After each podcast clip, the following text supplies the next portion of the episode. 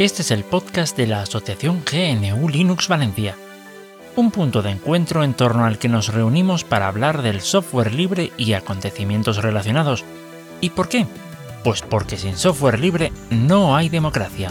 Aquest és el podcast de l'associació New Linux València, un punt de trobada entorn del qual parlem de programari lliure i tot allò relacionat, perquè sense programari lliure no hi ha democràcia. Hola, buenas a todos y bienvenidos a un nuevo episodio del podcast de GNU Linux Valencia.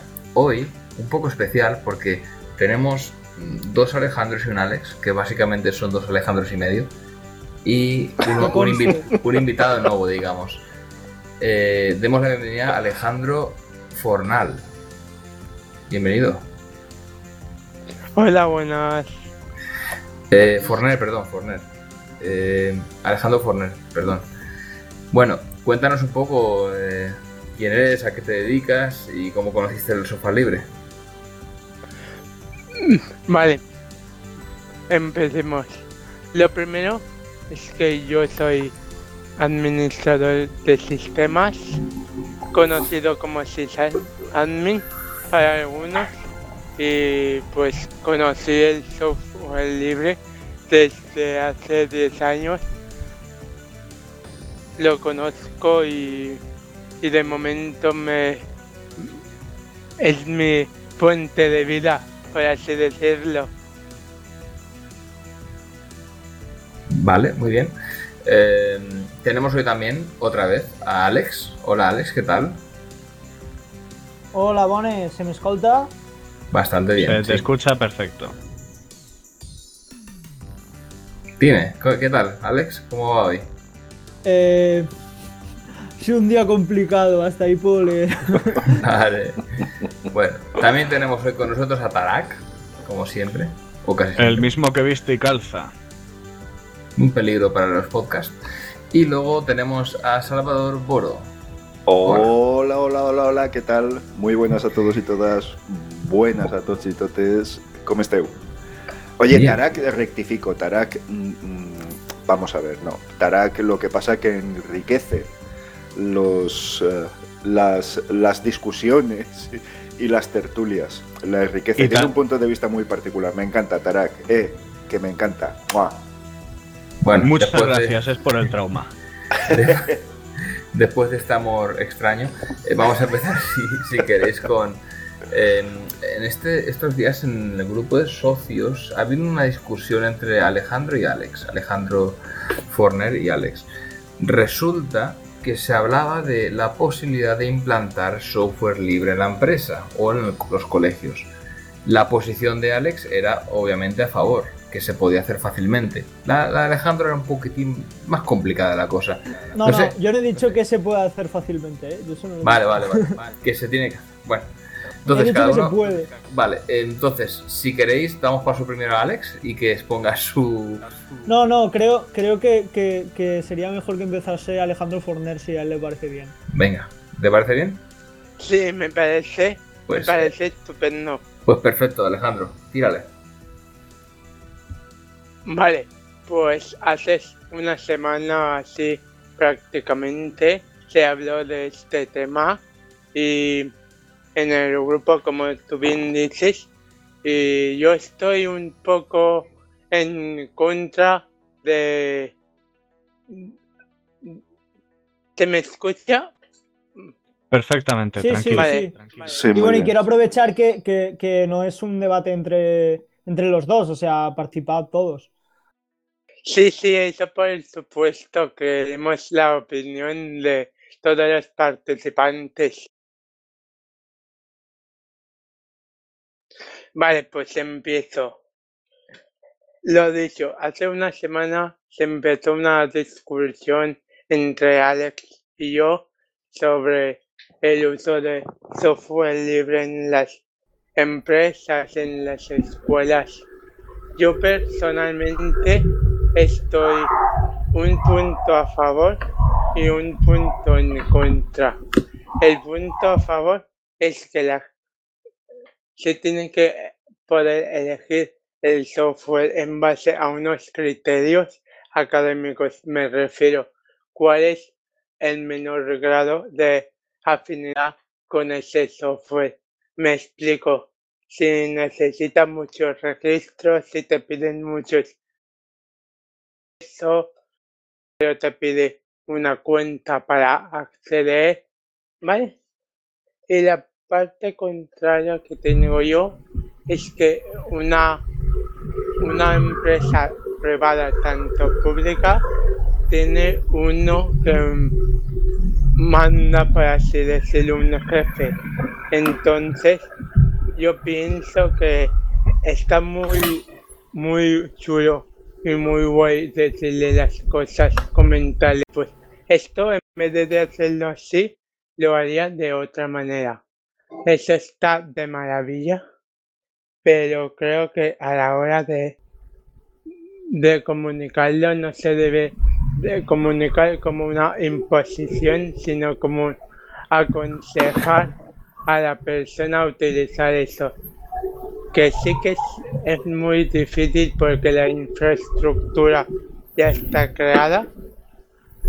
Por eso no se puede todo lo que avanzado la empresa, el instituto en cuanto a la infraestructura, no se puede echar dar pasos hacia atrás para volver a otro tipo de software o infraestructura. Vale. Em, eso sería, digamos, sería un poco paso a paso, ¿no? Digamos, sería poco a poco y sin forzar la, tensar demasiado la, cuerda. Alex, ¿tú más o menos juegas tu postura? Bueno, yo eh, no, no he entendido muy bien una parte que ha dicho Alejandro, que es que es como que hay que rechazar el, hay que rechazar los programas solo cuando, cuando abusen hasta un punto de ti, ¿no? Cuando te piden muchos registros, eh, cuando te, te, toquen mucho los huevos, ¿no? Pero hay, hay un, hay un límite para soportar el software privativo, porque yo opino que no. Yo opino que en el momento en el que un programa priva de un, de un derecho humano esencial como es cualquiera de las cuatro libertades del software, yo creo que ya es motivo suficiente para, rechazarlo. Bien, Alejandro. Sí, eh, pues yo opino totalmente distinto, yo opino totalmente distinto a eso. Vale, eh, comenta. Vale, pues a ver, yo es que amo el software libre, tanto como amar, no, pero eh, lo quiero. Hay muchas aplicaciones con software libre que se utilizan tanto en el ámbito empresarial como en institutos o colegios. Eso no lo discuto eh, porque se utiliza pero de ahí a obligar a, la, a, distintas personas a utilizar un tipo de software cuando un software no es no daña a nadie pues no me parece justo o que se que se que se haga una votación. Mira, tenemos este tipo de software y de otro. ¿Cuál es el que más os interesa o es el que más os gusta utilizar? ¿Se me permite intervenir un, un momento? Espera un momento. Bueno, vale, va. Venga, no, pero, pero sí, es que, es que sé lo que vas a decir, Alejandro. Eh, Boro, es que creo que eres tú el que está haciendo ruido de fondo. Sí, vale. Entonces cuando... Ah, no, pues no es Boro. Vale, eres tú, Alejandro, eres tú. Cuando no, cuando no hables, eh, tapa el micro. Sí, Tarak, puedes, puedes hablar. Muy bien. Em, os comento, esto de las votaciones está muy bien, pero tenemos que tener una como tenemos que trazar una línea de qué se permite votar y qué no se permite votar. Yo personalmente creo que eh, los derechos eh, de las personas, especialmente si son derechos negativos, em, no, es, no es algo que se deba, no es algo que deba de estar eh, sujeto a votación. Entonces, siempre que usar cierto servicio implique instalar software privativo en la computadora de alguien que no quiera tener software privativo instalado en su computadora o la cesión de datos, eh, ahí tenemos un problema, porque claro, se puede argumentar, no es que se aprende más, no es que este producto es mejor, es que es más barato, y vale, pero estás, eh, estás poniendo conveniencia de un grupo de personas por sobre los derechos fundamentales de otra. Entonces, no creo que eso deba ser que los derechos tengan que estar sujetos a la voluntad democrática. Los derechos fundamentales de las personas no se votan. Esa es mi opinión personal. Claro, y yo quiero añadir a lo que dice Tara que como, como decía el, tío este, el Alexis de Toqueville, otro, otro Alejandro, que decía eh, una frase cuando se atentaba contra la monarquía que decían, yo no le temo al sufragio universal, la gente votará como se le diga y lo que se le diga. Es decir, que la, eh, gente, si hacemos una votación, es, yo no creo que eso aporte a, la libertad. O sea, votar libertades, poner a votación libertades, no creo que ayude a la, a la, libertad en la clase, porque la, la, gente no entiende esos aspectos de libertad. Lo que se tiene que hacer es exigirle a la clase eh, siempre eh, desde una postura de suplicante, porque es la única que tenemos, por desgracia. Eh, podemos ir con la ley y lo que sea, pero al final el profesor tiene una libertad de cátedra y tiene una serie de cosas y siempre estás en el rol de suplicante. De exigir que la clase promueva la libertad. Y si por mí fuese, en, la, en el aula debería de estar como norma eh, eh, promover el software libre y a ser posible la mayoría de herramientas ofrecerlas con software libre. Hmm. Y que por parte del alumno, eh, si es posible que gaste una herramienta de software libre, no permitir, yo que sé, por ejemplo, utilizar formatos privativos o traer a la clase programas que puedan compartir. Sí, me gustaría intervenir acerca de esto, si me lo permitís. Sí, adelante. Sí. Mira, eh, tengo, vamos a ver, eh, hay diversos ámbitos en los que sería más adecuada ah, colocar una fórmula u otra, según lo que estáis hablando, ¿vale? Eh, estamos en una sociedad libre y evidentemente cada uno puede hacer lo que quiera dentro del ámbito privado, dentro del ámbito privado. Cuando hablamos de enseñanza y dentro del ámbito público, relaciones con la administración, incluso el manejo que la administración hace de nuestra información sensible, ahí no es admisible ni ha lugar a ningún tipo de, cesión. Es decir, ningún profesor, ningún eh, dirigente educativo es nadie para exponer la información que generan los alumnos o los ciudadanos. No es nadie para hacerlo y lo estamos permitiendo como sociedad.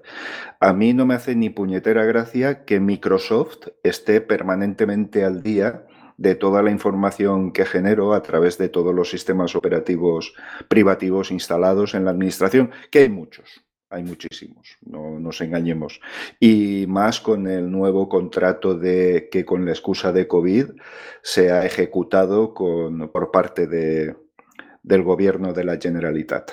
¿De acuerdo? Entonces, eh, con el dinero público, software libre. No hay otra opción, ni hay lugar a que se elija. Al igual que no se puede elegir cómo delinquir o no se puede elegir si puedo hacer una acción que atente contra el prójimo, eso no se puede elegir ni se puede votar. Es decir, porque no se debe hacer. Simplemente es por eso, por un convenio social. Eso no se debe hacer. En el ámbito privado, que cada uno haga lo que quiera. Cada uno es libre de exponerse hasta donde quiera. Correcto. pero en el ámbito público y en la enseñanza en la sanidad, en todo este tipo de cuestiones que generan un montón de información, que no se lo lleve ninguna multinacional, por favor, solo faltaba eso. Es mi opinión. Eh, ¿Se me escuchará bien ahora? Sí, Sí, Sí, Perfecto. sí, sí, sí. Bueno, mm, mi idea más o menos eh, diferente a la vuestra, a la de todos, es un poco parecida a la de Boro, pero voy un, poco, un paso más para allá. Hay derechos fundamentales que no se pueden violar. y no solamente Claro. hablo del software libre. Claro. Eh, tanto en público como en privado eh, es, digamos, casi obligatorio que se respeten ciertos límites. Ahora mismo, gracias a la introducción de Internet y al, al analfabetismo de la gran mayoría de la población, me incluyo yo parcialmente, en, en el conocimiento de Internet, se están produciendo violaciones muy fuertes. Y esto ni el software libre ni el software privativo lo va a solucionar. Ahí estoy con Alejandro Forner. Aquí eh, es lo que mejor se adapta al usuario. Al fin y al cabo, eh, muchas empresas de las que, las que estamos hablando, Microsoft por ejemplo, sí tienen un software privativo, pero luego ellos utilizan software libre en sus servidores para, Sí, sí, sí. para como atacar a nuestros, ¿cómo se dice?, derechos fundamentales, el derecho a la privacidad, pongamos. Sí, pero Y- fíjate hasta qué punto estamos expuestos, eh, Alejandro.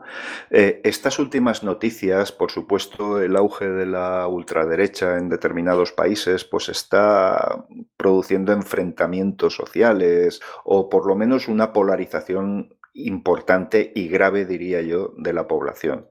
¿Vale? Sí, Fijaos sí, que cuando divide, se... divide y vencerás.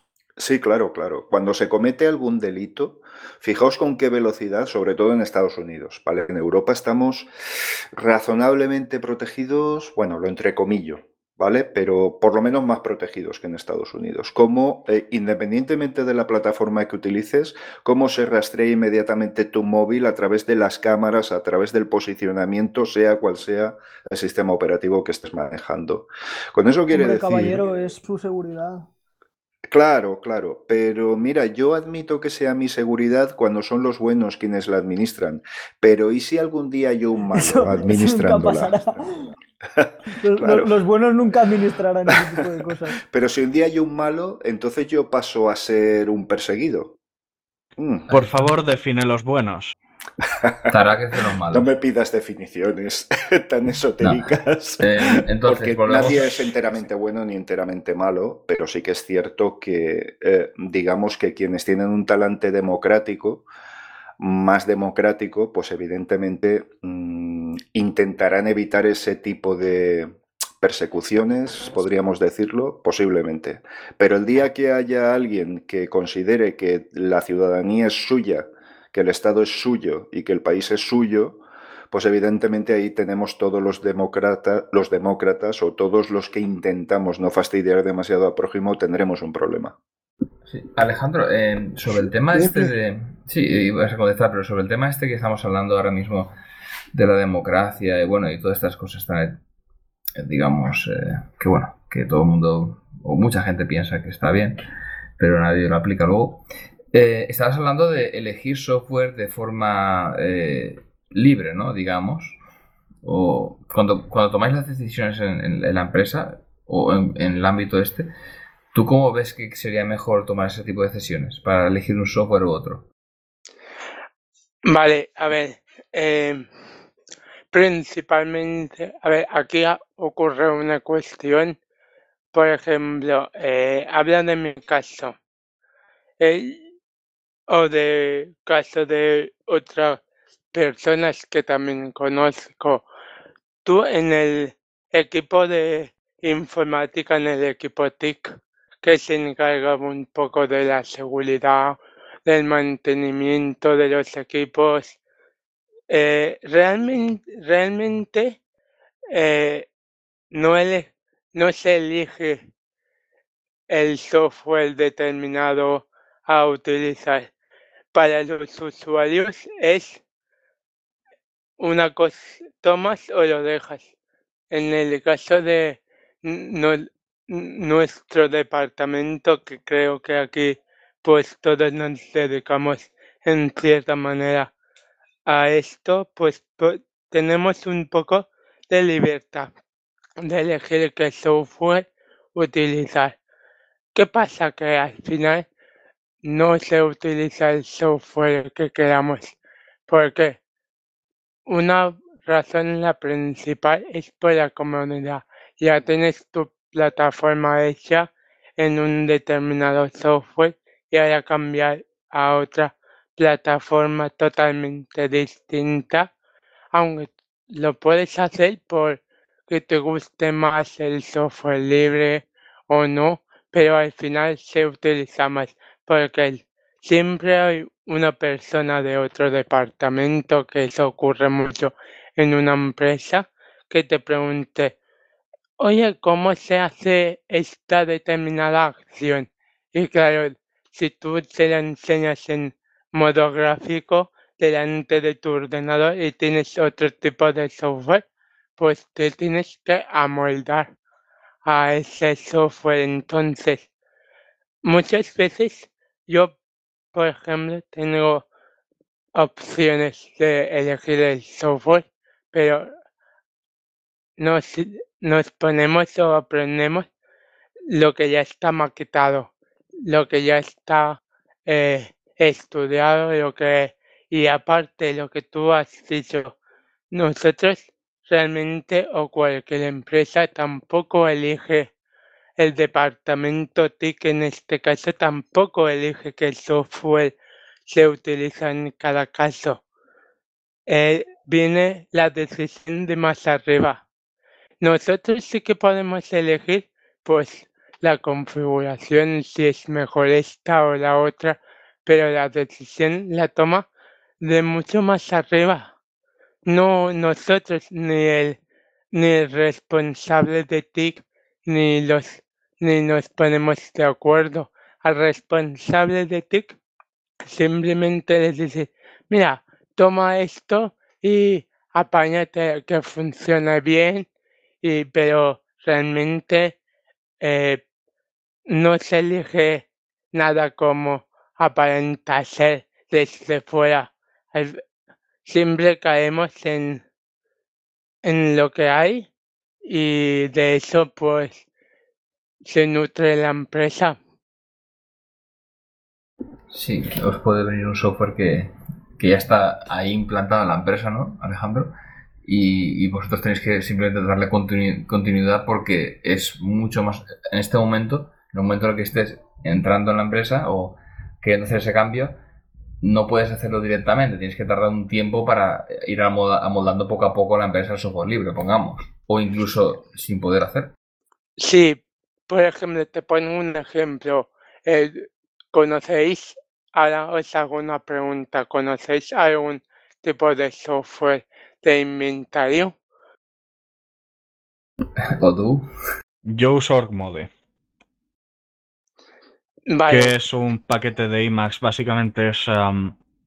y, los ficheros, eh, tengo un script que genero los ficheros en Ormode y luego eh, otro que eh, básicamente los recombina en otro fichero de Ormode, pero igual que los recombino en otro fichero de Ormode, puedo recombinarlo en una base de datos.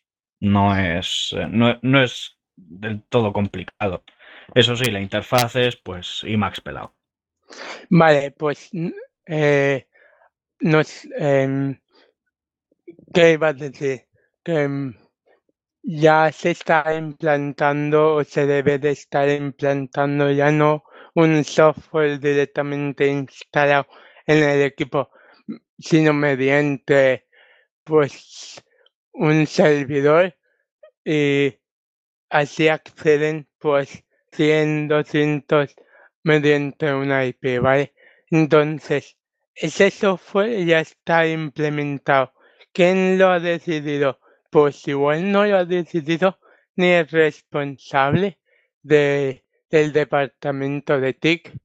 Lo ha decidido o igual otra persona que o directamente el quien de más arriba el, el director de la empresa por ponerte un ejemplo que lo conoce, oh, pues mira, conozco esto, yo creo que esto se puede poner en la empresa ya, ya está, no se permite cambiarlo.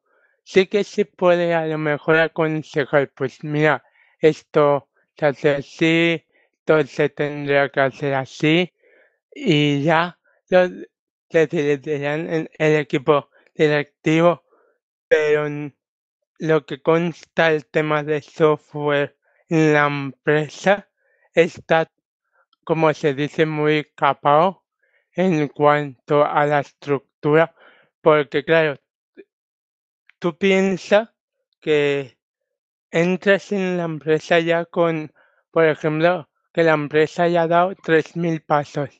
No va a, a ir para atrás para construir un nuevo software libre o no libre que se utiliza de la misma manera para llegar al mismo sitio, ¿sabes? Sí, de hecho esto es algo que muchos se piensan que, bueno, mañana mismo vas a poner eh, software libre o software de Microsoft, pongamos, en, las, en, la, en la administración pública. Hoy he hablado con, con el director de la escuela donde mi hijo y eh, he hablado y me ha comentado que están implantando todavía eh, Microsoft. O sea, llevan ya un tiempo. Esto no se hace un día a otro. Y lo mismo con software libre.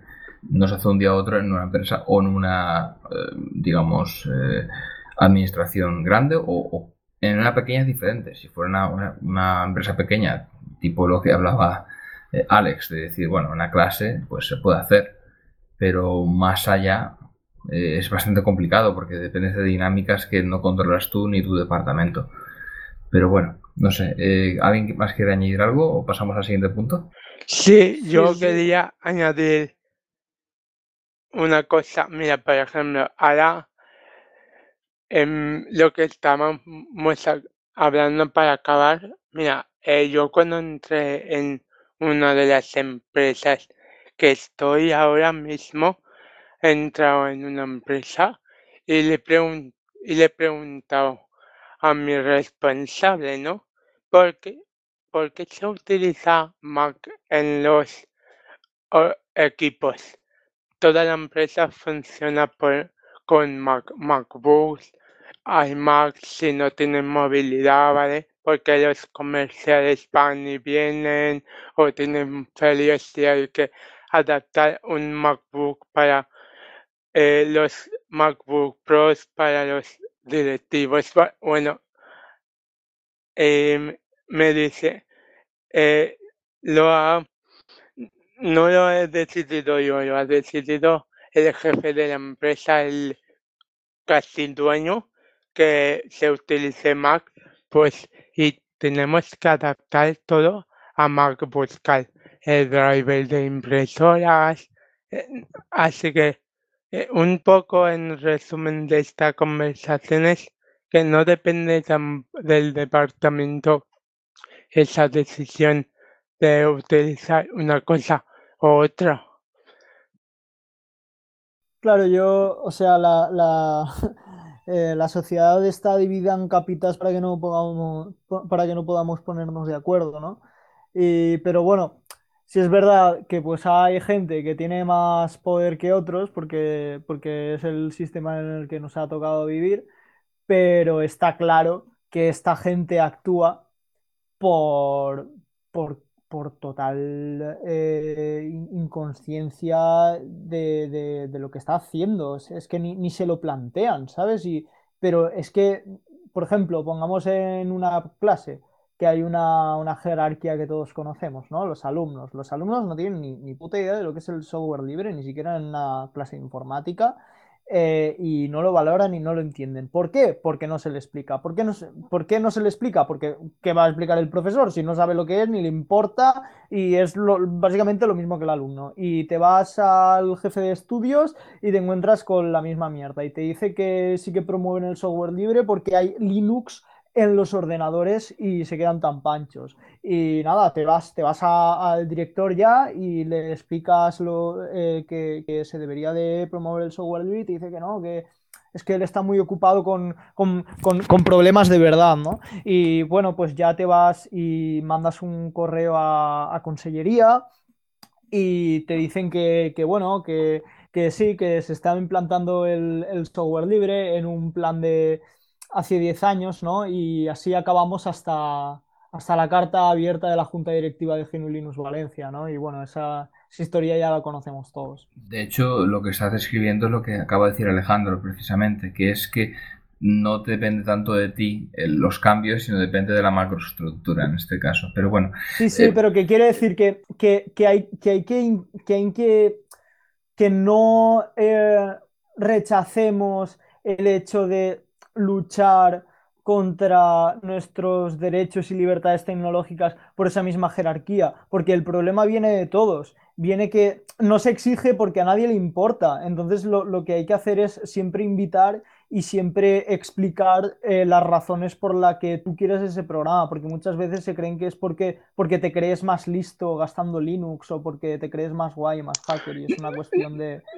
Eh, ¿Puedo? Sí, tía, tía. ¿Puedo hablar en el Mira, pues em, lo que tú lo que tú comentas, pues mm, eh, te contesto, mira, eh, por ejemplo, te pongo un ejemplo. Si tú utilizas un determinado software, por ejemplo, OBS, ¿tú conoces OBS Studio o Filecilla para compartir eh, archivos por FTP? Vale. Vale, pues esta bajo unos, imagínate, pues, eh, ¿qué importará al director, como has dicho, que se ejecute esos mismos programas en Windows que en Linux? Básicamente es, básicamente es lo mismo. Hay más cosas más importantes, por ejemplo, en, en vez de hacer eso, que igual se hace, no te digo que no, pero igual si hay que hacer, hacer, por ejemplo, sacar las notas de la evaluación final de los niños, pues eso lo dejan a un lado porque realmente vas a parar al mismo lado un OBS bajo Mac, bajo Windows, bajo Linux, que es totalmente multiplataforma y igual cambia las por ejemplo, las ventanas, pero las opciones de configuración son las mismas. ¿Sabes lo que te quiero decir? Que no cambian nada eso. Eso me recuerda al viejo meme que era una pegatina que se veía de vez en cuando en los circulitos que decía pásate a Linux, el porno se ve igual. Eh, sí, es, es cierto que, es cierto que usar un programa que sea multiplataforma da bastante igual. Ahora bien, em, eh, eh, me refiero a dependiendo del de, sistema operativo con que lo uses, pues la experiencia de uso del programa en sí es casi la misma. Pero hay un problema que es con el, con el escenario que planteas, y no te lo tomes a mal, y es que es completamente em, diferente en finalidades.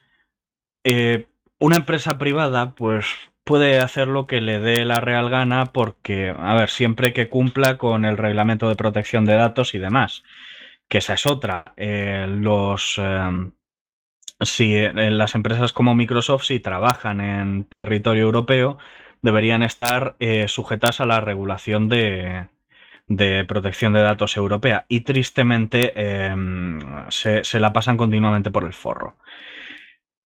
Pero en fin, eh, a lo que me refiero es que eso es una empresa. La empresa puede hacer en su funcionamiento interno lo que le apetezca.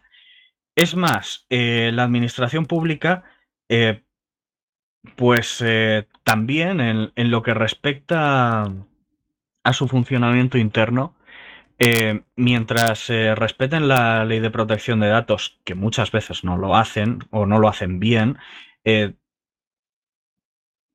pues sí, se, puede argumentar eh, que, código público, dinero público, etcétera, etcétera. Perdón, dinero público, código público, etcétera, etcétera. Pero también tenemos que entender que, como habéis dicho, hay una estructura ya creada.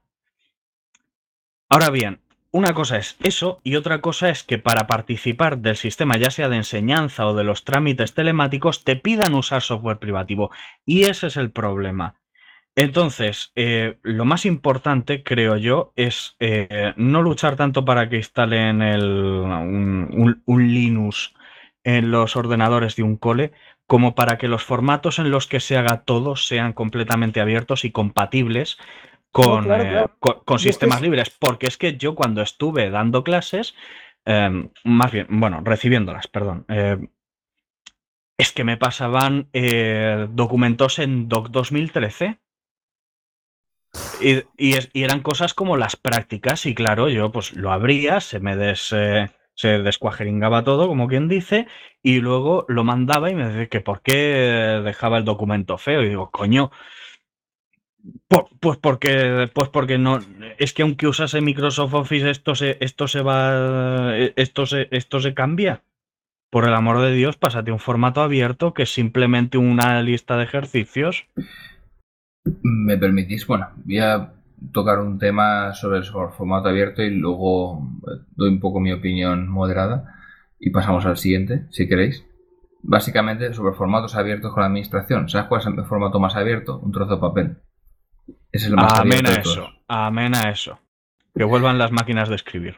Entonces, si te vas con la administración, sí, está muy bien ahora mismo que todo esté en Internet, pero eh, una cosa que yo tengo mucho miedo no es tanto que sea todo de software privativo, que también, porque es una patada, sino que no tengas la posibilidad de utilizar el papel y el poli, porque al fin y al cabo la, lo más libre que hay es tener saber escribir. Y eso acabo mi opinión diciendo que la mejor manera de tener software en una empresa es que todo sea libre. ¿Y cómo se hace eso? Aboliendo el software privativo. Si queréis alguien más decir algo más, y si no, pasamos al siguiente punto. Porque eso tiene que ver con, la, noticia que ha, salido hoy.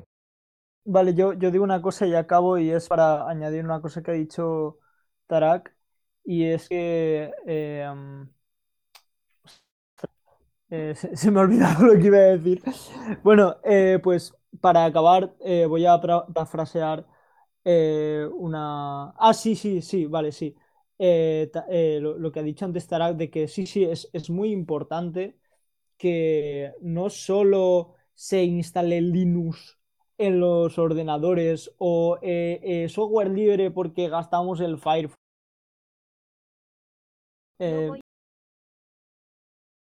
porque eh, lo, que hay, lo que es muy importante hacer es eh, explicar el por qué se imparte, por qué se instala. Recuerdo cuando empezó Jurex que incluso habían eh, anuncios en forma de vídeo de la mascota de Jurex explicando lo que era el software libre y por qué se instalaba.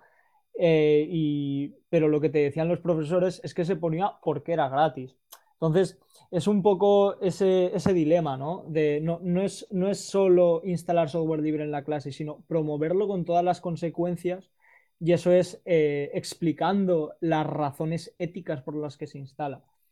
Y por último, como iba a decir antes, eh, parafraseando a Richard Stallman, eh, los derechos humanos dependen los unos de los otros. Es decir, que si perdemos un derecho humano importante, resulta más difícil preservar las demás. Y hoy en día, visto que usamos la informática para muchas actividades importantes en la sociedad, la libertad informática, eh, incluso el control de tu propia informática, se ha vuelto imprescindible para defender las otras libertades. y eh, bueno, eh. también quería, lo pondré en las notas del podcast que ha nombrado antes Tarak, Dinero Público, Código Público, que es un, un proyecto de la FSCE eh, para establecer el software libre como un estándar para eh, el software financiado por los fondos públicos. Eh, yo quería añadir una última cosa, si se me permite. Tira la última. Vale, mira, pues lo que estabas comentando, Alex, de, pues depende de lo que estudies. Por ejemplo, si estudias para ser administrativo, eh, tienes un software diferente. Si estudias para eh, ser para informático pues tienes otro. Para electricista eh, tienes otro.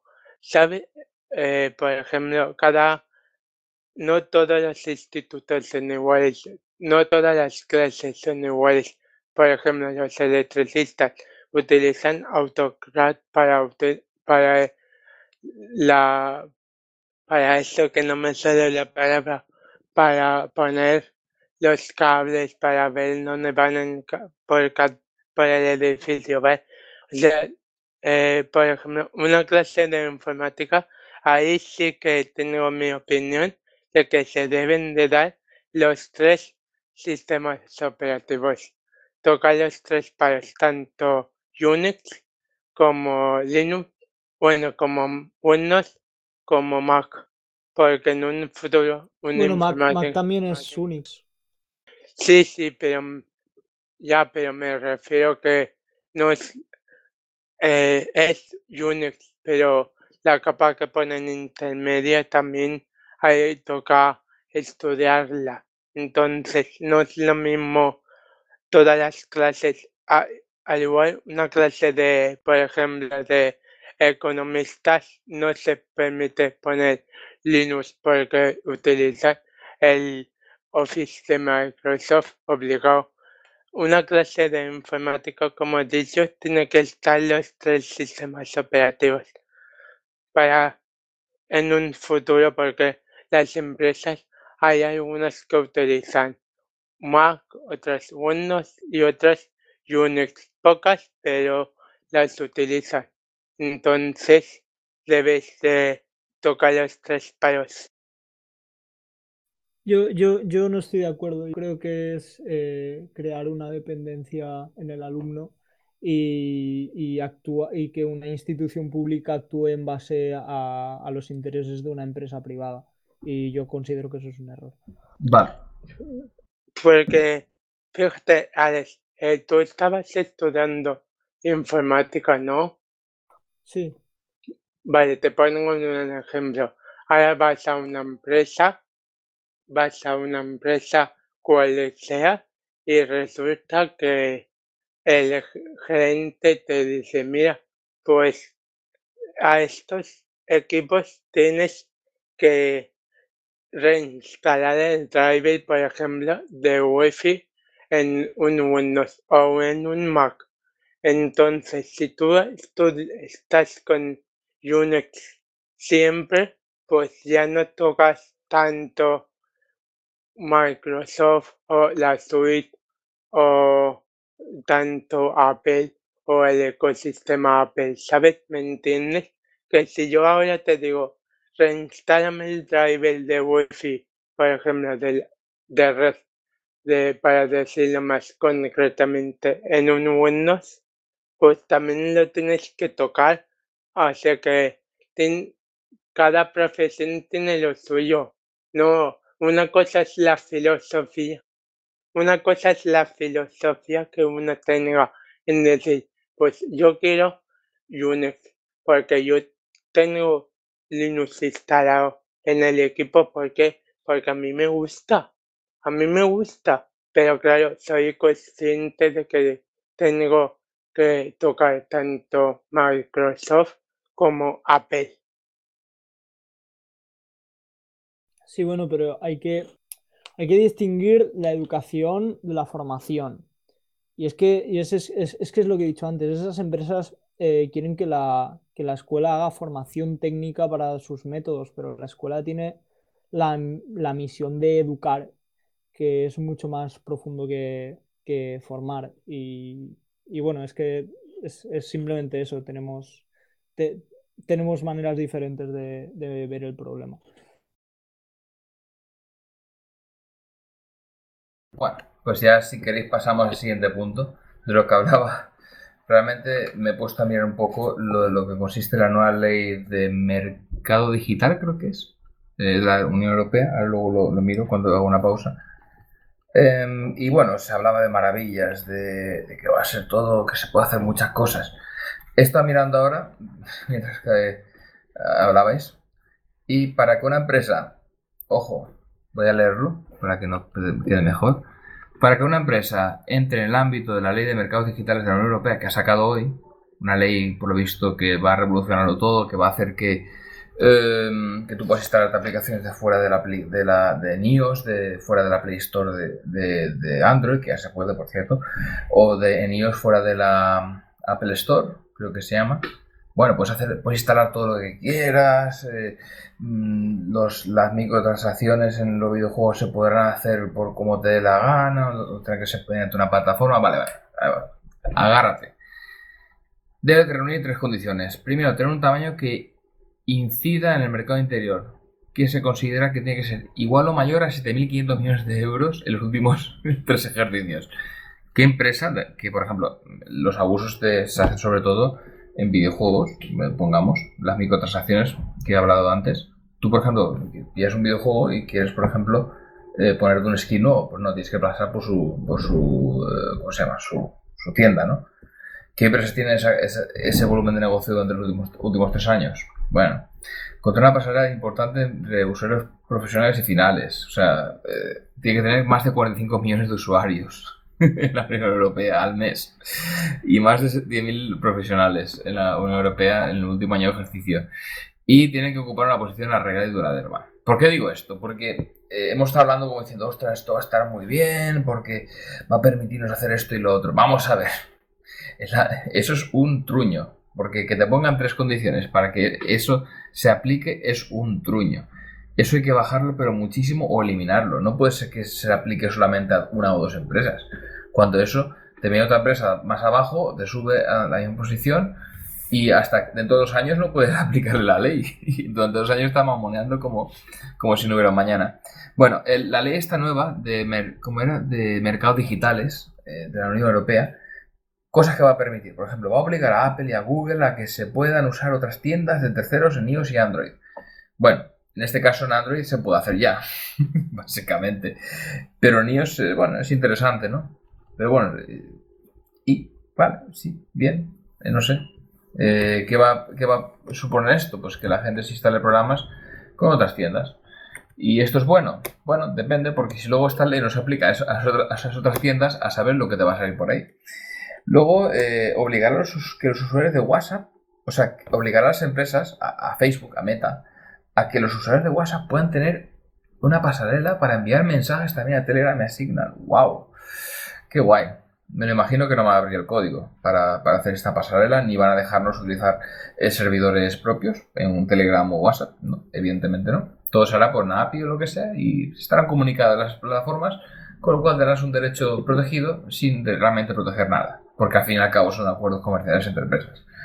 En las que tú no tienes ningún tipo de eh, potencia. Vamos a ver. Y la última, que me, ha sorprendido, no sé si vosotros habéis leído sobre esta ley antes, es que las, las apps eh, o cualquier eh, compañía profesional podrán hacer ofertas y contratos a sus clientes fuera de la plataforma de guardia de acceso. Digamos que tú puedes comprar aplicaciones fuera de la App Store. Puedes también, eh, yo que sé, en un videojuego pongamos que te hace skins o algo así, tú puedes meterlos desde, comprarlos desde un tercero. Vale, y eso, yo qué sé, yo lo veo, desde que he visto las cifras de 7.500 millones de euros en cada uno de los últimos tres ejercicios, yo y que tenga arraigo, tantos usuarios. Al final lo veo como un poco como diciendo, esto se lo quiere aplicar a Apple y a Google. y si eso a Microsoft. Pero el problema no son esas tres empresas, es que hay muchas más empresas que también violan los derechos básicos de los, estos derechos básicos. Y no se aplica sobre ellos. Eso es una fantochada, no sé, es una tontería, es muy limitada. No sé qué pensáis vosotros. Bueno, mira, yo lo que opino, así viéndolo un poquito por encima, es que la Unión Europea está intentando está intentando obtener soberanía tecnológica a todos los niveles y este es uno más. Con esto, ¿qué quiero decir? Que quieren impedir que haya excesivas acumulaciones de poder. Eh, por ejemplo, todos los que desarrollan aplicaciones para, para Mac o para Apple en general, creo recordar que están grabadas por la propia Apple con un 30% todas las, todos los pagos que se realizan en el interior de las aplicaciones. Es decir, un juego, el típico juego que tienes que comprar niveles o, o tienes que comprar, eh, no soy muy jugón, pero bueno, gente que está luchando por ahí, ¿no? Armas, por ejemplo.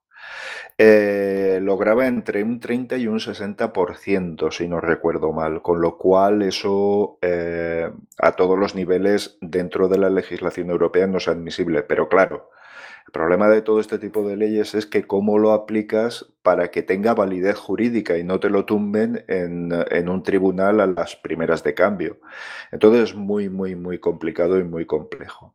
Pero insisto, estos son movimientos de la Unión Europea para obtener eh, independencia tecnológica y no depender de todo este tipo de, empresas ultra privativas y que, que, bueno, pues ya veis con, con, Meta, en general con Meta lo que sucede, WhatsApp interconectado con Facebook, aunque la Unión Europea dijo que no, etcétera, etcétera, etcétera. Al final van apretando, van apretando la tuerca hasta que cruje el sistema aflojan, vuelven a apretar y la Unión Europea lo que quiere es eh, a todos los niveles no depender tanto de, todo esto y que la, y por supuesto eh, me imagino que les animará un espíritu de, protección al ciudadano que me consta por muchas eh, por mucha legislación que se ha hecho dentro de la Unión que es uno de los valores. Pero mira con el tema de, de toda esta dependencia de Estados Unidos, de la órbita oriental y tal, a nivel tecnológico, creo que tenemos que ir poquito a poquito desenganchándonos. Con Estados Unidos, con la guerra de, Ucrania, nos hemos entregado ya absolutamente, porque de hecho, uno, no sé si sabéis que uno de los acuerdos entre la administración Biden y la Unión ha sido de que, bueno, vamos a dejar pasar un poquito de tiempo con el tema este de que no salgan los datos de los ciudadanos de la Unión hacia los servidores de Estados Unidos. ¿Vale? Eso se ha dejado un poquito ahí en el aire y entre coleguitas, pues nada, ha habido un acuerdo para que no es momento para estas historias, ¿vale? Pero claro, mm, hay que legislar, es que además les pagamos para ello.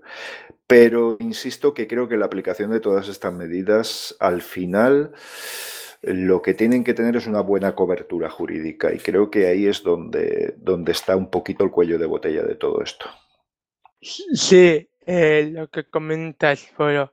Mira, no sé si te hace una semana o dos, no me acuerdo muy bien si la semana pasada fue, se cayó durante dos o, tres horas WhatsApp en el servidor. cierto.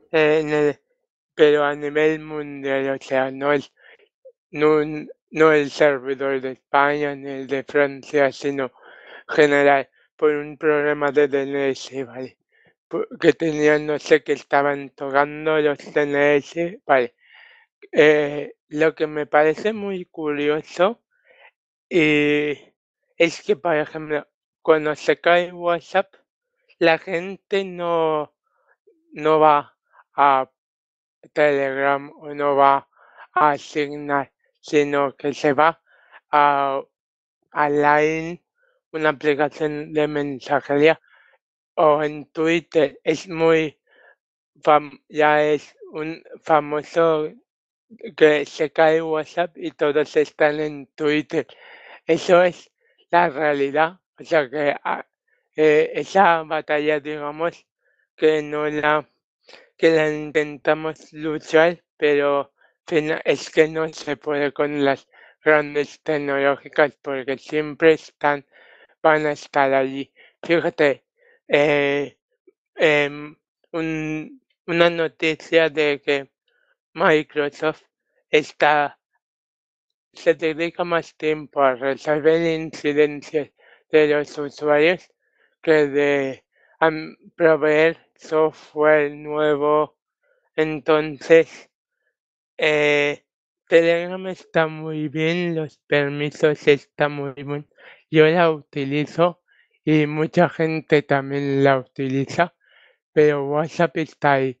Yo no, la gente utiliza WhatsApp porque es lo más común, hay más personas, ¿sabes lo que te digo? Que un día eh, se habló de crear grupos en los colegios porque WhatsApp no permite ocultar el número de teléfono que esto viene muy bien por la privacidad si los padres quieren eh, hacer un grupo de colegio, pero aún así se utiliza WhatsApp. Eh, y Telegram es más como para juegos, para ver, conseguir cracks de algún programa, de descargar películas eh, piratas que te ponen el enlace. O sea, me refiero que eh, Por favor, digas películas piratas. ah, vale. No te... La piratería es atracar barcos aquí. Sí, sí. No, bueno, Alejandro, es que esto es, un, es, una, cultura. Es una frase de, de Richard Stallman, que las nubes son unas cosas blancas que hay en el cielo y que mm, hacen que caiga agua y no, no se tiene que referir a nada que tengamos que usar y que la piratería pues es entre barcos, veleros y, y espadachines. Eh, no Ah. existe la piratería puesto que la filosofía es eh, compartir toda la cultura sin trabas ni Es, ningún es tipo de demonizar el- la cultura, porque si en vez de. Es como, ¿os acordáis en la época esta de los VHS? De eh, robarías un banco, eh, atracarías a no sé Sí, quién, sí. eh, descargar películas es un delito, no sé qué, es piratería. Claro, si en vez, si de decirte que es delito la piratería informática, te dijeran, es delito compartir cultura, pues a lo mejor la gente no se sentiría tan culpable. Sí, mira, si me permitís, eh, hace poco hice un vídeo, bueno, hace poco, hace un tiempo ya, acerca de, eh, cosas de estas muy curiosas en cuanto a luchar contra la piratería y luego te encuentras con que las empresas que eh, pretendieron luchar contra la piratería ofreciendo en streaming contenidos, acaban culpabilizando a sus clientes de sus pérdidas. es que es todo muy loco. A ver, yo quiero que sí. hagamos un experimento.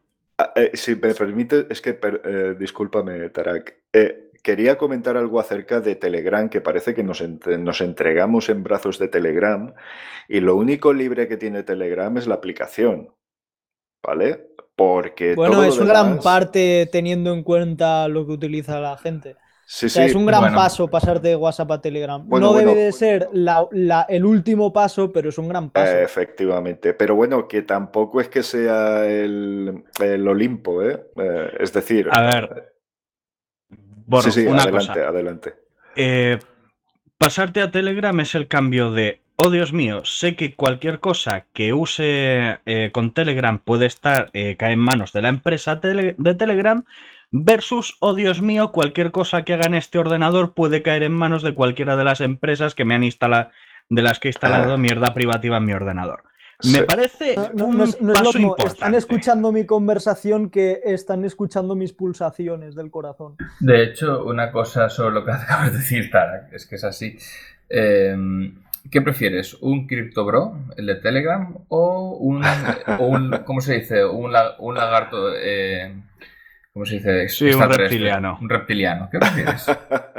O sea, elige. Con- Consejo de Mark Zuckerberg, recuerda parpadear verticalmente. Re- parpadear horizontalmente pone nerviosos a los humanos.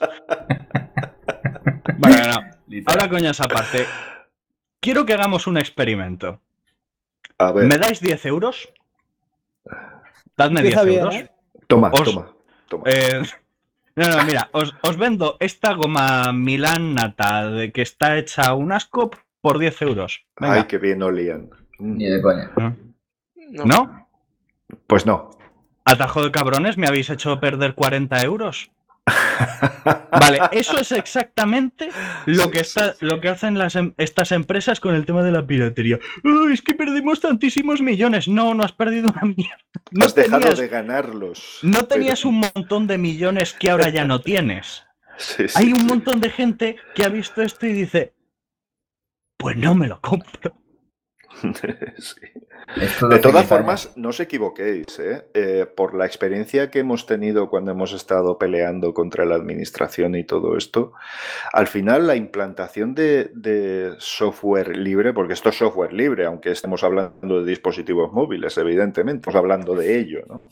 A ver, Eh, un dispositivo, lo- los teléfonos móviles para mí, Vale, para empezar, no pueden ser libres. Por definición, correcto. Por definición de cómo funciona la telefonía celular, no ya no es Es libre. imposible. Pero bueno, admitimos Pueden- no, no pueden ser libres, pero pueden ser muy libres.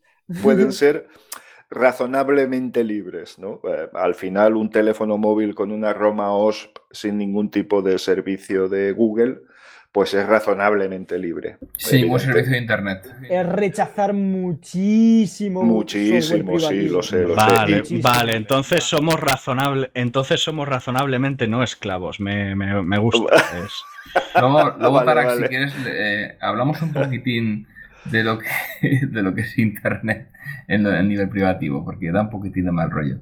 Sí, mira, Uy, eh, sí, de por todas formas quería, quería, quería concluir con que al final la implementación de todo este tipo de aplicaciones, de lo que hablábamos de mensajería y todo esto, eh, es una cuestión puramente política. ¿eh? No, no, no os engañéis. Es decir, si la Unión Europea dice que eso no es seguro y que eso no se puede utilizar en Europa, pues no se utiliza. Y ya está.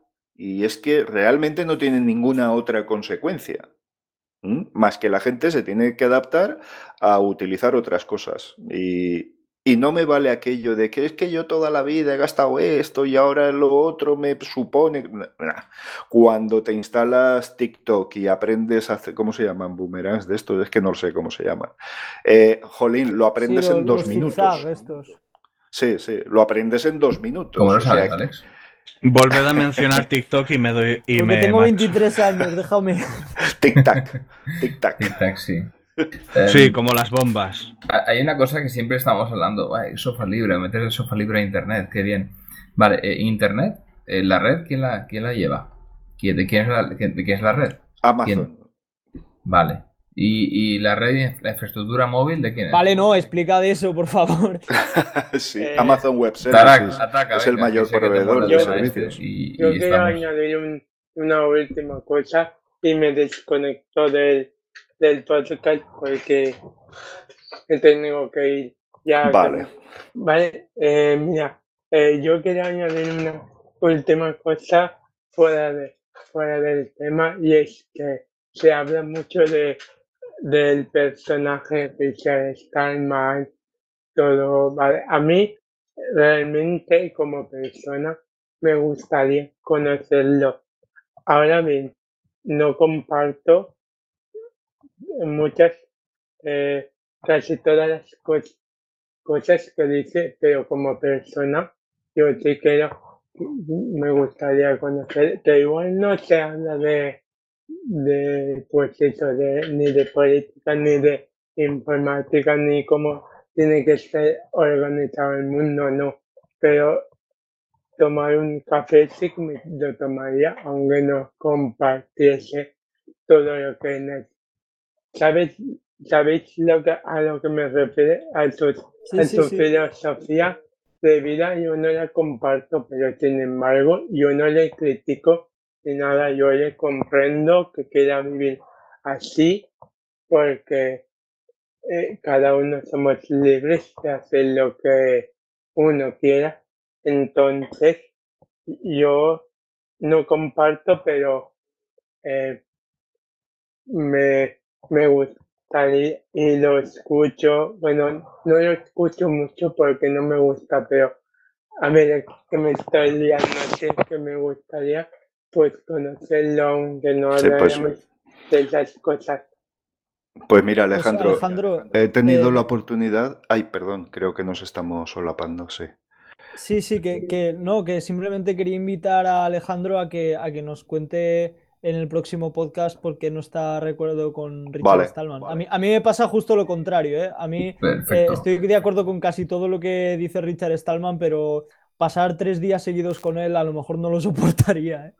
No, mira, os digo, he tenido el placer de coincidir tres veces con Richard y vosotros habéis visto a veces estas personas que están rodeadas de un aura que les ilumina. Pues más o menos, más o menos. Es un, eh, es un ser humano tan, tan por encima del nivel intelectual de prácticamente cualquiera que pueda hablar con él, que, que te sobrecoge, te sobrecoge. Y sí, yo coincido, es decir, es un señor que no maneja tarjetas de crédito, ni teléfono móvil, ni nada que de, de cuestiones de este tipo, pero os garantizo que vive así, ¿eh? Y no solo de cara a la galería, vive así. Y, Sí, sí. y vive del dinero que gana con sus conferencias, básicamente, básicamente. O sea, es, te encantaría tomar un café con él. Te lo, si ese día está de humor, que también te lo digo, si ese día está de humor... Tienes, que tener tripa. Sí, puedes tener la conversación de tu vida. Y te lo digo de verdad. Sí, ¿eh? a, mí, a mí me también he tenido el placer de tomarme un, café con él. Sí, a mí sí que me gustaría, pero por ejemplo, mira, contestando a a mí me encantaría hacer un podcast, pues no debatiendo, sino explicando las cosas las que no estoy conforme con Rachel Stammen.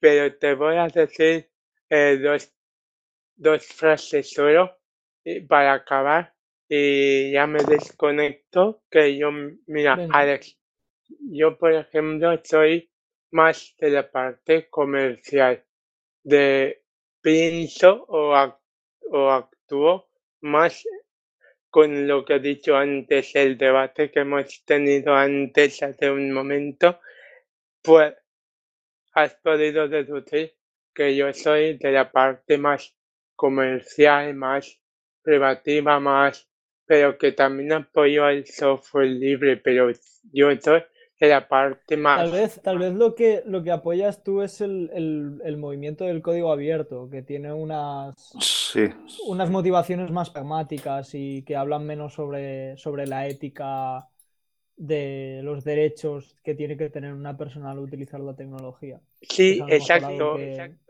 exacto. Yo, por ejemplo, eh, me pasé a Linux completamente por en cuanto a estabilidad y en cuanto a funcionamiento, pero no por la parte filosófica. Yo soy de la otra parte de que, que insisto, yo creo que hay más usuarios de Linux que nos pensamos, pero que piensan como yo, solo por estabilidad. por, desgracia estoy de acuerdo, sí, sí.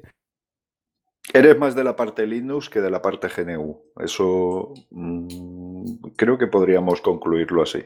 Sí, porque yo también tengo a gente que conozco... Más de la parte técnica que de la ética, digamos.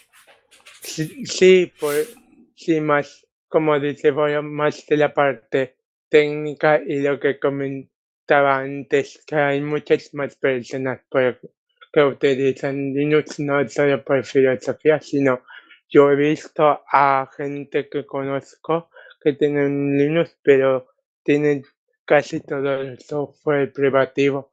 Pero claro, el sistema operativo es más estable. Hay las actualizaciones no te estropean tanto no te dejan temblando el driver. O sea, como dice soy más de la parte técnica eh, a nivel servidor que a la parte de filosofía. Muy bien. Pues siempre bienvenido. Estar, de, estar de acuerdo con el software libre es estar de acuerdo con su filosofía. Entonces, yo no estoy tan seguro de que estés de acuerdo con el software libre. es que este es un tema que nos daría para, para uno o, varias ediciones del podcast. No, pero eh, sencillo. A ver, a mí el software libre, pues realmente mientras yo lo puedo utilizar, mira, te pongo un ejemplo y seguro que tú deduces muchas cosas.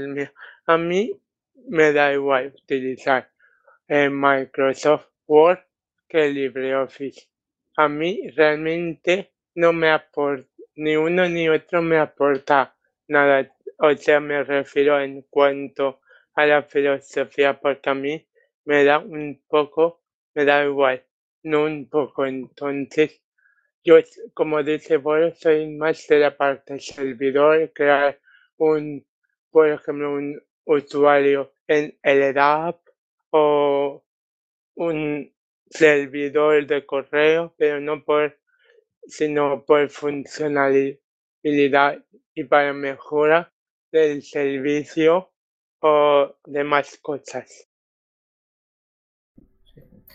Eh, bueno, pues Alejandro. Eh, eso es el, código abierto, el, software libre es. Bueno, sí, perdón, eh, Alejandro. Pues nada, Alejandro, muchas gracias por estar con nosotros porque Ha estado bueno, una, una muy buena discusión y bienvenido cuando quieras a este podcast. Pues muchas gracias. Ya contaré con vosotros para la próxima. Muy bien. Venga, Vale. saludos. Un placer, saludos. Un placer. Adiós. Em, volviendo un poco al tema de Internet, cuando estamos, no sé cómo hemos cortado, yo estaba diciendo un poco de que nos ponemos siempre muy finos con el tema del software libre, pero al final el medio de quién es. El medio de Internet de quién es. Yo no sé hasta qué punto em, podemos tener la capacidad de tener una cierta libertad para hacer lo que queramos en esta red. Pero bueno, em, no sé. Hombre, vosotros sois más técnicos que yo. Yo no tengo el conocimiento que tenéis, probablemente eh, ni la mitad de lo que tengáis vosotros. Pero bueno, sí que es cierto que Internet está bastante descentralizado y que hay formas de... Porque al final Internet es una forma de comunicación, es un soporte, ¿vale? Y, pero sí que es cierto que la mayoría de servicios tiene dueño y es AWS. AWS, que es Amazon, Amazon Web Services. Vale. El mayor, eh, el mayor, eh, eh, ¿cómo, cómo lo diría? No sé. De- el mayor proveedor de servicios de Internet. Sí, pero en este caso Y pertenece- hablando- Y pertenece al mismo ricachón que se fue en una nave con forma de polla al Cor- espacio. Correcto, bueno, la forma Cosa, la- cosa que, por cierto, lo siento, que son, ¿no? lo siento, pero lo he visto, lo he visto en una película antes, más concretamente Austin en Powers. Austin Powers, y, era, y es el malo. es el malo de Austin Powers. Es. Internet está en manos del malo de Austin Powers. Sabéis que es de origen gallego, además de, de generaciones no muy, no muy atrás. ¿Austin Eh, Power? ¿El malo de Austin Power o, sí, o el de Amazon? Jeff Bezos. Ah, vale, vale, vale. Bueno, sí, Más deshonra para la vieja y sufrida piel de toro. Bueno, y, y, eh, bueno, sí, hablas básicamente de, de esa parte, ¿no? De, de, digamos, de, de los servicios eh, web, ¿no? Pero luego tienes los servidores DNS, pongamos. Luego tienes... Sí. yo- estamos hablando de la parte lógica, no hemos pasado de ahí. Si pasamos Sí, la sí. capa física ya la hemos liado. Porque ahí, ¿quién tiene la capa física? ¿Quién tiene las torres de telecomunicaciones? ¿Quién tiene, quién tiene la fibra? ¿Quién maneja los cables de transatlánticos? Eh, bueno, sí, bueno. sí, Voy a, voy a hacer una recomendación de unas novelas. Si me permitís, recomiendo unas novelas de uno de mis autores favoritos, Por favor. Neal Stephenson, más concretamente la trilogía Cryptonomicon. Es muy divertida, no necesitas saber de informática, pero si sabes de informática o te gusta la criptografía, que no las criptomonedas, es muy, muy entretenida. Y de hecho, una parte importante del argumento es precisamente todo eso, a quién pertenece Internet. Claro. Ah, Y- O y- bueno, eh, en aquella época eran las líneas telefónicas. Os recuerdo que hasta hace no mucho eh, Internet funcionaba gracias a las líneas telefónicas, al contrario que ahora que las líneas telefónicas funcionan gracias a Internet. Exacto. Y esto es. se lo tendré que explicar a mis nietos cuando vean la, eh, la primera eh, serie de Digimon, Exacto. porque no lo entenderían. Eso. se, ¿Por qué se caería Internet si se crearan las líneas telefónicas, abuelito? Que de hecho, sí. Es... Eh, de hecho, a- Nokia está volviendo a los teléfonos. Es una, una cuestión graciosa de esto. Y está sacando con 4G. Y resulta que lo que está pasando, mucha gente se queja. He visto en los comentarios porque me interesa el tema. Y a- se, quejan de que la batería dura menos. Por el tema de que han pasado de líneas eh, 2G a 4G. Entonces la batería les dura bastante menos. Bueno, volviendo al tema. em, ¿cómo Ah, Hay mucha. hay, eh, eh, eso tampoco es tan concluyente. ¿eh? Eh, técnicamente no tiene demasiado sentido que sea así, pero. Bueno, igual será un fallo de diseño básico del, de, de Nokia. Del propio terminal, sí, de, de- de la, de, la, de la radio, del, del móvil o de la antena. Sí, sí, sí, sí. A ver, de la radio, eh, quiero decir, se le denomina radio a todo el sistema de comunicaciones del teléfono, si no me equivoco. A ver, eh, yo por lo que sé, básicamente las antenas, eh, cuantos más Gs en- le metes, entre comillas, digamos que necesitas más para cubrir la misma área. Así que si estás relativamente lejos de cualquier antena, tienes que Claro. aumentar mucho la Más potencia. potencia. O si hay, eh, exacto. o si hay que, yo qué sé, si estás metido entre edificios o dentro de, de un edificio, entonces eh, la, la, señal se, se, bloquea muy rápidamente y tienes que aumentar un montón la potencia para recibir, claro. para recibir y, eso y da como consecuencia Sí, sí. más antenas y más Pero más disminuye Y dinero. más los gasto tiempos. eléctrico. Disminuyen ¿Eh? los tiempos. Esto Alejandro es- sabe mucho sobre esto. Sí, Sí. Alejandro sabe mucho más. sí. Por cuestiones de trabajo. Pero sí, eh, el tema es, es curioso. Eh, ¿quién tiene ¿De quién es la infraestructura? En Alemania es de One and One, uno y uno, eh. Vodafone, Telefónica, Telefónica eh, eh, y Deutsche Telekom. ¿Vale? Esos son los dueños de, la- de las, torres, de las torres, no, de, de la infraestructura móvil. Yo no sé exactamente de quién en Alemania, en España. En España es de Orange, de, creo que también es de Telefónica y, Y de Vodafone. Vodafone. Esas tres, básicamente dominan la, la infraestructura móvil. Luego tienes el problemita de quién, quién tiene la, la tierra, la infraestructura de tierra. O sea, no, no lo tiene, pongamos, el Estado o, una comunidad de gente que dice, venga, va, mañana hacemos una, una LAN guapa y la conectamos a Internet y todo el mundo se puede conectar aquí y luego viene otra comuna que está a 10 kilómetros, bueno, ponemos aquí la fibra, la metemos aquí en un tubito eh, gordete y nos, eh, nos interconectamos. Y, mira, los estos otros tienen una torre ahí, ponemos una torre de 15, 20 metros con arena, yo qué sé, y le ponemos una, una Comscope o una Huawei, lo que sea, una antenita bonita. Sí, bueno, que esto, y- esto me recuerda, no, no, no olvidemos al, al gran proyecto que tenemos aquí en España de Wi-Fi Net. Exacto, pero es que eso no Mm. funciona. Pues, Vamos a ver, sí funciona, pero no, no es no funciona al nivel que tenemos ahora mismo en la infraestructura. Y eso está muy bien, por cierto. Y estaría muy bien que los ayuntamientos, por ejemplo, pongamos un ejemplo, ayuntamientos o empresas, se, pus- se pusieran a, a trabajar en una, una, una red WAN, que realmente son varias redes LAN, eh, a hacer esto, ¿no? Otro Internet, digamos. A, a meterse pues un in- Internet propio y a ver quién lo desarrolla, quién lo mantiene. Eso sería divertido. Pero la cuestión es que ahora mismo Internet la controlan en España tres empresas, la, de Internet móvil, eh, de suelo dirá dos o tres también.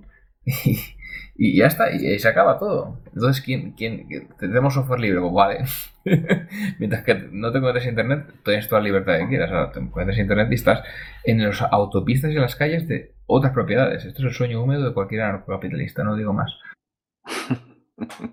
Sí, hombre, yo, yo lo que pienso es que está bastante descentralizado, que sí que hay una estructura clara, evidente, que a lo largo del tiempo todo el mundo está siguiendo, es decir, antenas, nodos, etcétera, etcétera. Pero dueños realmente, si se cae la red de Vodafone por cualquier motivo, la de Orange sigue perfectamente en marcha, son paralelas en su, en su funcionamiento. A mí, hombre, no tanto preocuparme, pero también otro, otro melón bueno que abrir sería eh, quiénes son los proveedores de todos estos materiales para realizar esas infraestructuras, porque ahí mm, sí que nos reducimos a menos incluso, ¿no, Alejandro? Sí, bueno, a ver, de antenas hay varios, hay bastantes. Em, de radio, ya va un poquitín la cosa reduciéndose a Nokia, Ericsson, Huawei y ahora no me se me ocurre ninguno más. Y, y bueno, ya, ya sabéis que eh, en antenas sí que hay bastante más, más variedad, pero en lo otro la cosa está muy, muy limitada y utilizan todos, obviamente, software privativo y Claro. también hardware privativo, muy privativo. Tanto que si cambias de, de Huawei a la otra, pues tienes que hacer un buen, un buen cambio sustancial eh, de cambiar de, de una empresa a otra. Yo esto no lo domino mucho, pero sé más o menos de hablar con gente. Así que sí, sí, es. y, y maneja mucho dinero, ¿eh? Ahí se maneja mucho dinero en, en ese temita y no se escatima en gastos. Así que, no sé. Yo no quiero meter más del tema de, de lo, que, de lo que hago, pero la cosita está, está complicada. Y la verdad es que ahora mismo, si queréis ser libres, vamos a decirlo así, Tarak, desconecta el modem. sí, sí, sí. No hay otra. Bueno, es un camino, es un camino. Así que nada, bueno. Eh, ¿Tenéis algo más por ahí? Tarak, venga, por favor, que no has, no has intervenido con algo así super bestia. Venga, va. Eh, ¿Quieres que intervenga con algo bestia? Por favor, La- venga. Que Las si no, no es naves fálicas de Jeff Bezos o algo. No sé. No. Vamos a continuar, si os parece, con la sección que hemos dado a titular La fin del mundo. Tengo que hacer, tengo que hacer unas intros eh, bien, bien hechas para este y para Pepito Disto. Pero bueno, se ha descubierto un bug, que per- un, eh, un bug, un error informático que permite la ejecución remota de código en GNU GPG. Madre de Dios. ¿Cómo? Ya la hemos liado. Como el- A Sí. ver, a ver. El, el programita encargado de que, en fin, puedas tener, eh, puedas cifrar archivos de forma segura, tiene un bug que permite la, la ejecución remota de código. Bueno, O más bien debería decir tenía, porque bueno, esto es un ejemplo de esos de, en fin, que la comunidad hacker de ambos eh, lados hace un trabajo impecable. Básicamente, eh, unos eh, hackers del equipo rojo, que es como se suele, en fin, equipo rojo entre comillas, no es, eh, no es que estuvieran haciendo unos ejercicios, pero eran los que se dedican a buscar errores y tal, encontraron este problemazo en GPG. Y avisaron al equipo de, de GPG y les dieron un tiempo de venia eh, para que arreglasen el, el error. Arreglaron el error, publicaron el parche, ahora mismo debería de haber sido eh, enviado a... eh, la actualización debería de estar disponible para todo el mundo y entonces, solo entonces, cuando los parches ya estaban, se publicó el error que se había encontrado. De haber... esto es lo que normalmente se hace, lo que normalmente hacen los grupos de hackers éticos. ¿Qué pasa? Que muchas veces la empresa pasa hasta el culo y, se acaba publicando el, error antes de que la empresa haya puesto ahora le haya dicho siquiera a alguien que se ponga a arreglarlo. Pero bueno, aquí vemos eh, otra, otro ejemplo de que el software libre puede ser de calidad, puede ser muy serio y puede responder bien ante amenazas. Entonces, pues bueno, sí que es una de esas noticias que dan miedito, ah, que dan mucho miedito, pero eh, aquí lo tenemos. Es, eh, también da esperanza porque, bueno, vemos que la comunidad eh, del proyecto GNU está sana y- y en buena forma. Sí, a mí me da la sensación de que estamos en un, en una transición hacia que las grandes empresas o grandes corporaciones tipo Meta y todos estos quieren tener un mayor control de, de la población que utiliza sus servicios y de, y de que por otra parte tanto autoridades, mm, por ejemplo a nivel de Unión Europea y, y todo el movimiento de software libre está luchando un poquito como, como a la desesperada contra esto.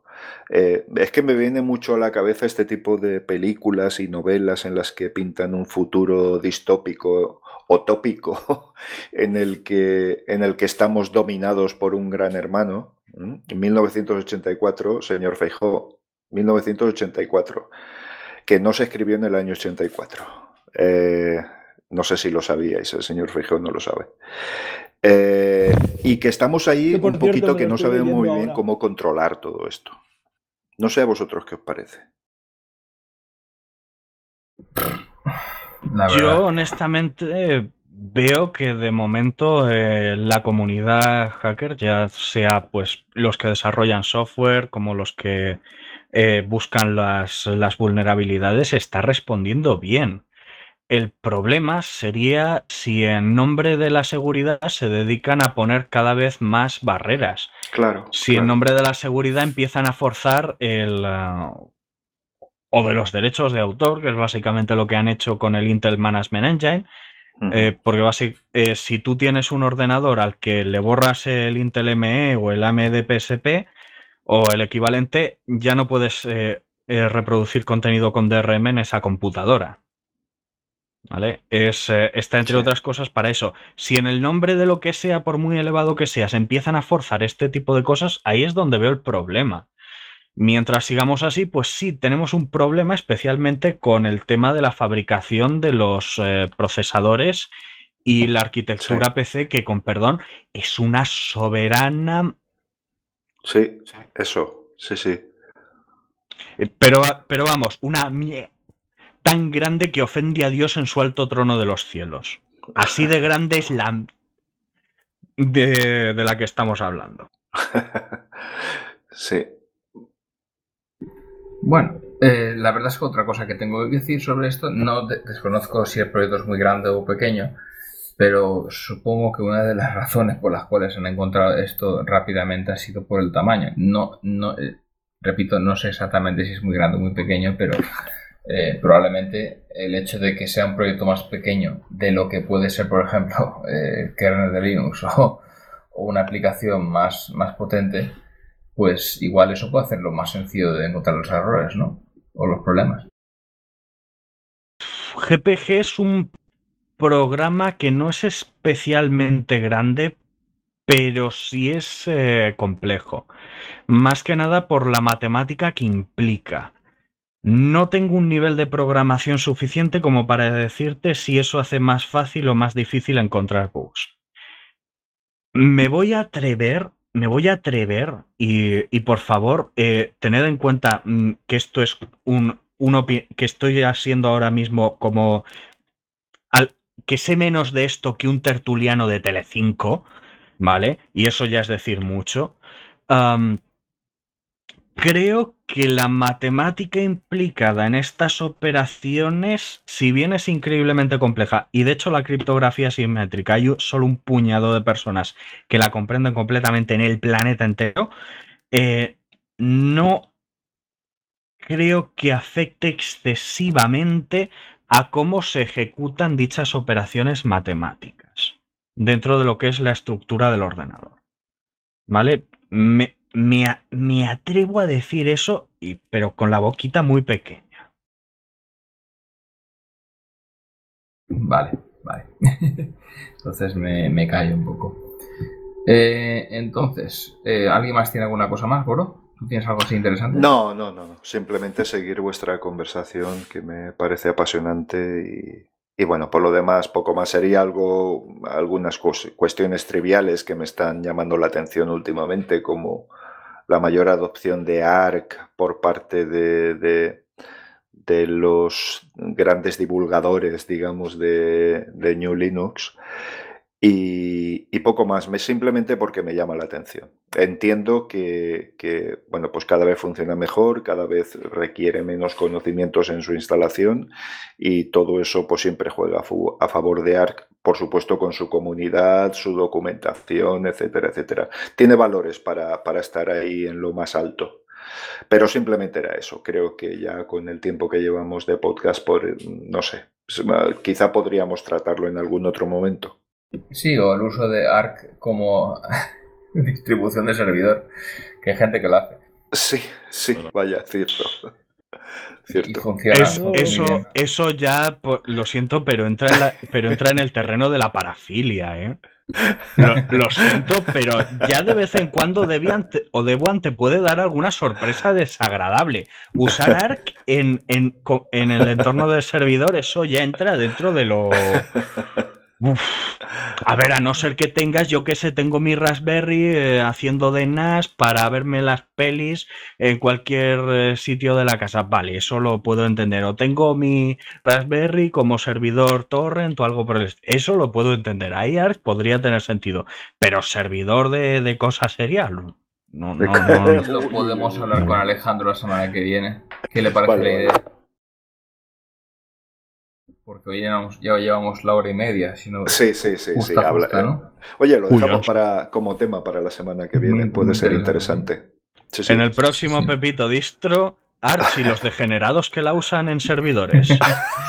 Hoy no he hablado del comando. Básicamente lo que quiero decir ahora es, eh, digamos que, ¿cómo se dice?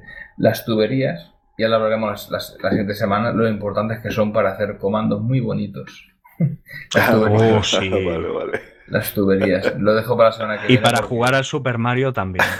No, no, básicamente, pongamos un ejemplo muy sencillo que es, eh, pones eh, un resultado de la búsqueda LS, por ejemplo, de la, de la, que te muestra lo que está en el directorio LS, y tú quieres, por ejemplo, buscar las que empiecen por la palabra eh, A, pues yo qué sé, eh, pones LS, la, la tubería que es en el teclado español ALGR1, y luego pones eh, grep y lo que te dé la gana con el directo. Entonces ya vas tirando ahí y haces lo que te dé la gana y puedes hacer búsquedas muy, muy interesantes. Eso sea, no sé cómo es. Sí, dime. No, que solo quería decir un, comentario. Darak, Super Mario no, Super Tux 2 o Super Tux Kart. Que conste que... No, no, dale, dale. Vale, y bueno. No, que, que conste que, que conste que yo solo, eh, solo apoyo jugar al Super Mario si es con un motor libre. Vale. Bueno. Sí, hay, hay, un, hay un Super Mario 64 libre, es verdad. Claro. vale. Eh, yo creo que con esto lo podemos eh, cortar. Si queréis, puede hacer la recomendación, el, el, enlace en la descripción con el Super Mario Libre 64. Venga.